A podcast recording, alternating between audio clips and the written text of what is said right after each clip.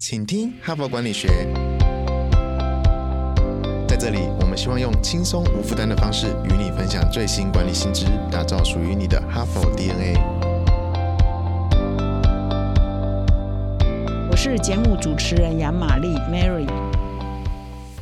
大家好，今天呢已经是二零二三年第二周的上班日哈，所以如果上一周呢你还没有完全收心，那这个礼拜也要收心了哈。那有关于二零二三年的预测呢，一般来看呢，到目前为止我所听到的呢，至少上半年呢景气呢是蛮不乐观的哈，各种这个调查都纷纷出炉嘛，就三分之一的经济体是会衰退的哈，所以在最不好的年代呢，其实大家更要沉着哈。要稳定哈，稳定军心。然后呢，在最不好的时候呢，既然业绩也不好做嘛，哈，业务也不好做，我们就安心呢来学习啊，阅读。所以呢，哈佛商业评论在这个时候呢，我们的 p a c k a g e 对各位听众呢，应该是更有帮助哈，因为我们现在就是潜心学习的关键时刻。所以今年呢，我们还是要加强个人的学习。那在这里呢，我要特别介绍给各位听众，《哈佛商业评论》呢，在两年前呢，我们推出了哈佛式的个案教学。那大家都知道，哈佛商学院是全世界最好的商学院嘛。那它享誉国际呢，最好的就是个案教学哈。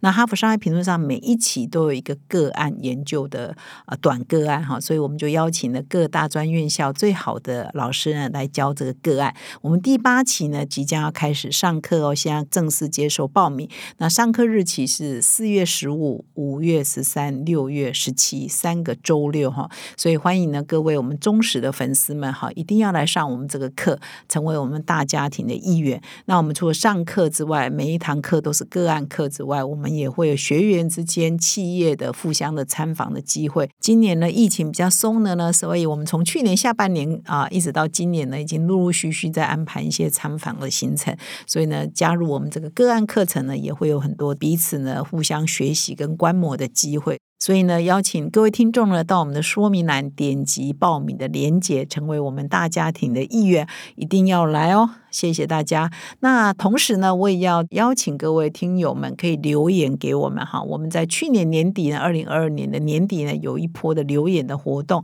很多听友呢相当的踊跃，也留语音给我们。所以今天呢，我又选了一个朋友啊的留言呢，我待会儿呢会在这一期节目结束的时候来播放。那这位朋友呢是服务于智邦艺术基金会啊，玉轩哈，感谢你的留言哈。那我们呢，待会儿呢在这一集。的结束的时候呢，也会播放你留言给我们的内容。本人要听到最后，那各位听众也捧场一下哈，也要听到最后，听听看我们的听友玉轩呢是对哈帕节目有一些什么心得跟回馈，或许会跟你心有戚戚焉哦，想的很类似哦。好，那接下来呢，我开始分享这一周的主题哈。这一周的主题呢，大过年呢，啊，我就 选了一个题目，叫做，实际上这个题目呢，一直以来都是很热门的题目啊，就是寻找接班人哈。那尤其是过去几年来，很多的台湾的创业家，二战之后一代创业家哈，可能他是一九四零年代出生，一九甚至是一九三零年代出生，或是一九五零年代出生哈，通通都已经进入了六十五岁以上哈，所以呢，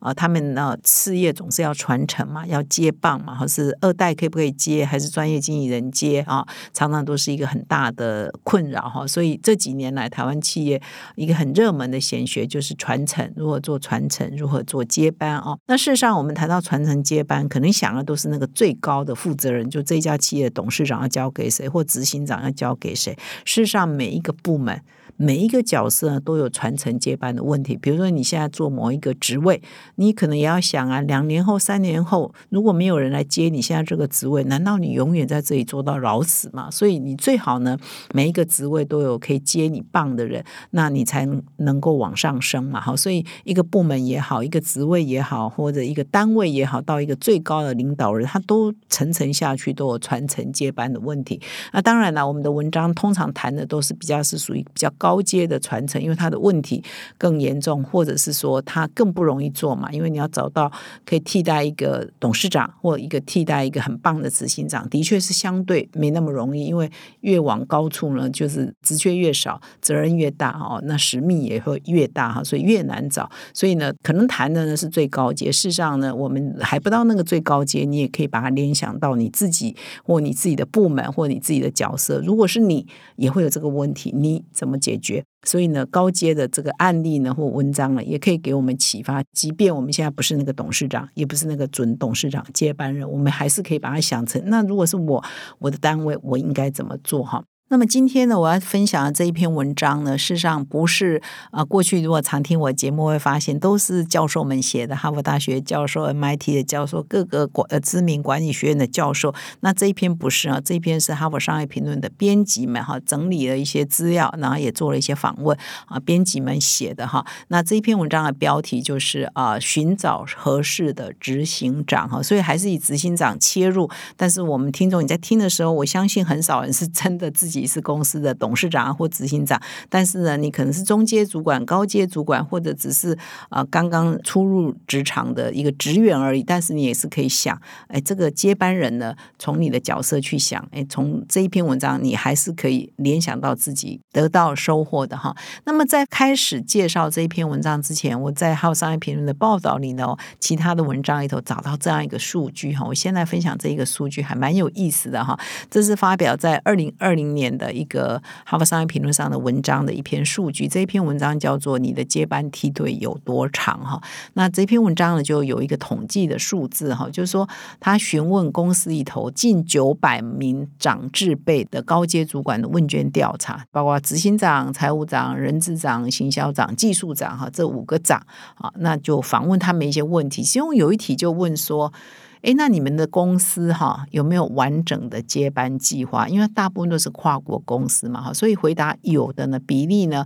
虽然没有很高，但是呢，这九百个人当中有四成的执行长说有，我们公司有完整的接班计划。那么财务长呢，回答有的呢，有百分之三十八哦。虽然没有很高，但至少很多公司是有的，然后至少四成三成八。那么人资长可能比较好，或许没有财务长那么高阶，执行长那么高阶，所以回答人资长有的比例呢百分之五十二，行销长呢有的比例是百分之四十一，那技术长最高百分之六十哈，就是。这这些主管就说：“哎，我们公司是有接班计划，至少有 SOP 呢。但是呢，很多主管呢，不是你有训练哈，他就可以变成主管；不是你好好帮他上课，他就可以变成主管哈。如果那么容易的话，当然就没有什么接班人的难题啊。上了这些课，教你一阵子，你就可以。”当执行长，你就可以接我的位置，可以做的一样好，没那么容易嘛，哈。所以呢，这个问卷就再问另外一题了。那你们公司内部，目前有没有合适的接班人选那？哈，比如说执行长问执行长，内部有执行长的接班人选吗？啊，那只剩下百分之二十四说有，有好像有合适的哈啊潜力的人才。那财务长呢，就剩下百分之二十，人资长呢剩下百分之二十四，行销长剩下百分之十六，技术长剩下百分之二十。九啊，那所以这个比例呢，就是这些长哈认为公司内部现在已经有合适的接班人选的比例呢，都没有超过百分之二十五，所以明显低于说，哎，他他们认为公司是有接班计划、有接班 SOP、有培训内容规划的，明显低于这个，这代表说有培训的已经不是百分之百，但是培训呢不一定可以达到你真的要的这个人才的需求嘛，又在下降，剩下可能一半或者是三分之二哈。所以呢，真的是不容易哈。就你，你有接班计划，有 SOP，已经不容易了。那你训练了之后，要可以达到这个完整接班的哈，完美接班，那更难了哈。所以这真的是一个接班是一个很难的问题了哈。那这边看的是很高阶的嘛。那我想每一个部门一样，你现在是一个中层主管，你现在看一看，哎，你的部门有十个八个，有人可以接你的棒吗？搞不好你都觉得根本没有现成的人可以接你的棒。你休假一两个礼拜就会很紧张，业绩会不会落得很？多哈，或者是工作没有落实执行哈。那我们再来回到我一开始说，我们今天要介绍这篇文章叫《寻找合适的执行长》啊。这篇文章它在讲一些怎么主要的内容，大家就先有一个前提：寻找接班人没那么容易哈。即使你有在做规划，也没那么容易哈。那么这篇文章呢，主要就是研究啊，美国有一个标准普尔五百的指数，哈，这些上市贵公司标 S N P 五百，那他就研究说，这五百家公司哈，在二零二零年他们做了一个研究的，所有的新任的哈，这五百家当中新任的执行长当中，到底是从什么管道来的哈？内部晋升占几趴，外部来的占几趴？如果是内部晋升，又是从哪一个角色晋升的比例是最高哈？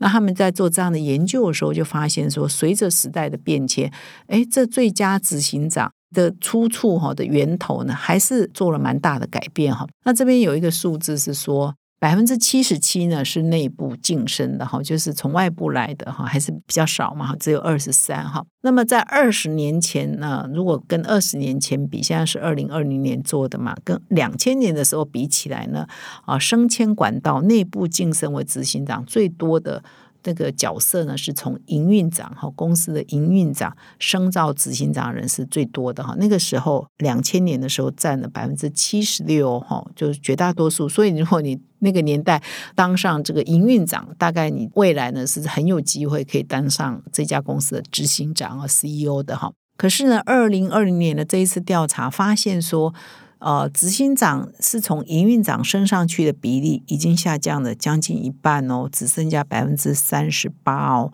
那个时候是百分之七十六嘛，哈，所以现在只剩下百分之三十八，所以刚好就是一半哈。那其他人是由什么升上来的呢？结果呢，有相当高的比例变成了是事业部的主管哈，就是百分之三十六哈，所以只差这个营运长两个 percent 而已。比如说某某事业群的。总经理哈，他就升了执行长，那么财务长升的哈，也占了一定的比例，占到九个 percent 哈。那这里就发现说，嗯，为什么有这么大的差异呢？以前都是营运长升执行长最多，比例 almost 四分之三，现在怎么变成事业群总经理呢？啊，这是为什么发生了什么事情哈？所以这边就有来解释说，在一九九零年代或两千年初期的时候，事实上绝大多数的公司呢，它着重在品质改善啊，SOP。然后改善流程然后所以营运管理所谓的营运长那边管行政的啦，就很重要，因为你可能要呃控制品质啊，要 cost down 然后然后流程的管理就变得很重要。在那个年代也没那么自动化，也没有那么 AI 化哈，所以那个事情这些事情的营运管理呢啊，这这些行政流程呢就变得很重要。可现在不一样，现在整个科技的进步哈，可以省掉很多的这个中间人了哈，所以营运管理的角色就没那么重要，反而是可以开枪辟土啊！可以事业群总经理要怎么？还要负责业绩，他要开枪辟土，他带领某一个事业群成长啊！他要随时任性应变哈！这样的资历的人呢，更适合来应付一些多变、诡谲多端的这个大环境哈！所以有业绩经验的。有带兵打仗经验的事业群总经理呢，是最合适的哈，所以就明显的只比这个营运长提升的这个 CEO 少两个 percent 而已啊，所以这边特别提出来说，哦，这个是蛮重要的。那这里也特别提到哦，说哎，其实越来越多公司哦，不是选这个部门的主管，说营运长啊、部门总经理来当这个执行长哦，他常跨阶选哈。比如说我跳过总经理找这个副总经理哈，这叫跃进型的呃执行长的有 potential 的哈，就是说他还没有当到最高，他是老二，但是他发现他的潜力哈，来这种人来升任执行长的也越来越多。那意思是说，这些老二哈，这些大老二，他可能被挖掘，他很有潜力，然后他也比较年轻哈，可能他做法呢也会比较不传统，因为现在的种子辈的哈，可能已经定型了哈，所以就往下找，再找低他一阶来跳级哈，做这个执行长。为什么会有这个现象？是也蛮有趣的哦。他们发现说哈，在绩效最好的新任执行长当中，这一种人的绩效最好的比例呢，占比呢到百分之四十一哦，就是。他们把这个新执行长到任之后的总股东报酬率分为四级哈，这种老二跳级升上执行长的。在绩效占前四分之一的比例呢是最高的，占百分之四十一。那么如果是啊担任事业部主管啊总经理升上执行长的绩效呢，在 top 四分之一呢只有百分之二十七。而如果营运长呢更差一点，只有百分之二十五。可能营运长呢会认为说是比较传统的角色，他就是在做营运管理、行政流程、品质改善。那这个呢，在现在这个时代呢，事事实上都可以跳阶处理、越级处理哈，不一定。要传统的这个营运长的角色来处理哈，所以这边也有一些新的发现。那这边呢也访问了一些企业的负责人，说：“哎，你们就是有一些人他是选择这个要进行的主管嘛，哈，就跳级来当执行长。就是访问 HBR 的编辑，又访问这些采取这样作为的公司，说为什么你们这样做呢？哈，因为不是很传统嘛，哈。那后来证明业绩表现是超越从这个事业群总经理升上来的。那他们的理由是说，因为他们看到了董事会们看到了。”这些要进行主管的潜力哈，他们在担任老二的时候，他们的可以看得到他们的技能哈，他们经验可能没有现成的呃老大哈，就总经理好，可他看到他们的技能，看到他们的潜力，看到他们的一些做法，可能也是比较创新的哈，所以看上的不是他的经验，不是看他的资历，而是看上他的潜力哈。所以这里呢，就建议哈，董事会啊，必须要积极的参与组织内部的人才培育的流程哈。而且呢，可能原来呢提上来的名单呢，就不可能有这种要进行的主管哈，你就会漏掉嘛。你如果等待这个下面人提报上来，绝对不会有这一层的候选人嘛哈。所以呢，你如果积极参与，你才能够主动挖掘。哎，下面还有一层候选人哦，他们都还不错哦，搞不好跳跃式成长是对公司是很好的选择哦。所以不。要要漏了这一群人。最后呢，这一篇文章呢也提供了一个分析哈，就是研究人员呢除了访问了九百位长字辈的这个主管，他们怎么看接班人的规划跟准备度如何之外呢，也问这个现在是担任营运长的啦，或担任事业群总经理的，或担任财务长的，或者是目前是二阶的要进性主管哈，要进行主管哈，这些人来询问说。呃，你有没有意成为执行长哈？那后来就发现有一百位呢哈，就很明显的说啊，我希望有机会可以成为执行长。那他就针对这一群，就是不管他现在是营运长啊，还是事业群主管，不同角色进去分析之后呢，就提供了一些很具体的建议，说如果你现在是营运长啊，如果你现在是事业部主管，如果你现在是财务长，你如果你现在是要进行主管，你应该做哪些准备，才有机会未来成为更好的执行长？然后成为一个合适的执行长，那他建议是这样：如果你现在是营运长的话，这我们各位听友也可以参考一下。如果你现在是某家企业的营运长，你也有企图心未来变成执行长的话呢，那么你现在呢要为未来做准备呢，你就必须要在整个组织中呢很积极的培养你的追随者哈，就是愿意追随你的人，而且更明显的在广大的员工团队面前露面哈，就是你要更 present 你自己，而且。也让你的追随者呢，也可以更了解你的理念了哈。那么，如果你现在是事业部的主管的话，你就要提升你的层次，是整个，因为事业部就是我是负责这个部门，我是负责那个产品哈，所以它不是。Total 不是全方位嘛哈，营运长可能还比较全方位哦，因为他看整个集团嘛哈，事业部主管可能就看一个 BU 嘛哈，所以你要扩大你的视野哈，全公司的视野跟对全公司业务的了解哈，自愿参与全公司层级的专案。如果有一个专案呢是跨部门的、跨单位的哈，那他可以更了解公司全体啊状况，你就要主动去参与这样的专案，或者是你不要呃。拒绝，不要被动拒绝哈。那么你如果财务长的话，你就要增加你的营运经验哈。事实上，现在很多公司的董事长也都是财务长出身然后也都做得相当的好。但是你可能原来就是看财务而已嘛，财务政策而已。但是你要更懂业务啊，更懂营运的构面哈。那么如果你是一个要进行的主管，意思说你现在可能是老二总经理下面的副总、执行副总，那你可能要让别人可以看到你嘛。好，所以你要多设法去接触一些董。事会的成员啊，你的外部投资人啊，你的其他的啊利害关系人，或者是你跨部门的同事，让更多人可以看见你啊是有潜力的哈，这也是一个准备的工作。所以，以上的这一篇文章就分析了两个观点。如果你是公司的长字辈的人，你在寻找接班人，你应该用什么视野去看哈？那什么样的人更适合来接班啊？那如果你现在是呃准备好有企图心要接班的人哈，你现在是营运长也好，你现在是事业部总经理也好，你应该又要做哪些准备？期望有一天你可以真正接班成为执行长。以上呢，这个观念呢，其实也是再一次提醒各位听众哈。当然，你可以用全公司的层级来看，你也可以用部门的层级哈。比如说，你现在要找一个你的部门啊，未来的经理、协理可以接你棒的呢，是你的直接部署合适呢，还是你在下一阶才可以看得到未来合适的接班人哈？或者你现在是已经是某一个部门的经理等等，你要哎再更上一层楼，你是不是要对其他的业务呃其他部门的业务也要多一些了解哈？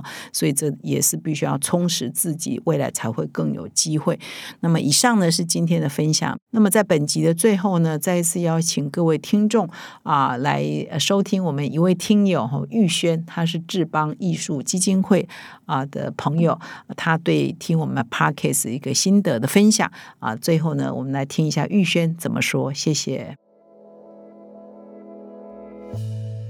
Mary 跟哈帕的伙伴，大家好，我是玉轩，也是因为一个芬兰朋友的推荐，然后我比较像是中途入行的小粉丝。那我印象中最深刻的一集，其实来自于在职离职的讨论。我觉得当下听到这个字眼的时候，我的第一个反应是。我不太确定我自己是否有这样的状态，然后同时我也观察了我自己在带领的团队的伙伴们，我有好奇的也问我自己是否有给予他们这样的一个环境，让他们开始产生了这样的一个状态。所以我觉得在在职离职那个当下，给了我蛮多不一样的想法和思考点，那同时也给了我一些安慰，就是。我会觉得某种程度上，我并不是单独在面对这个问题。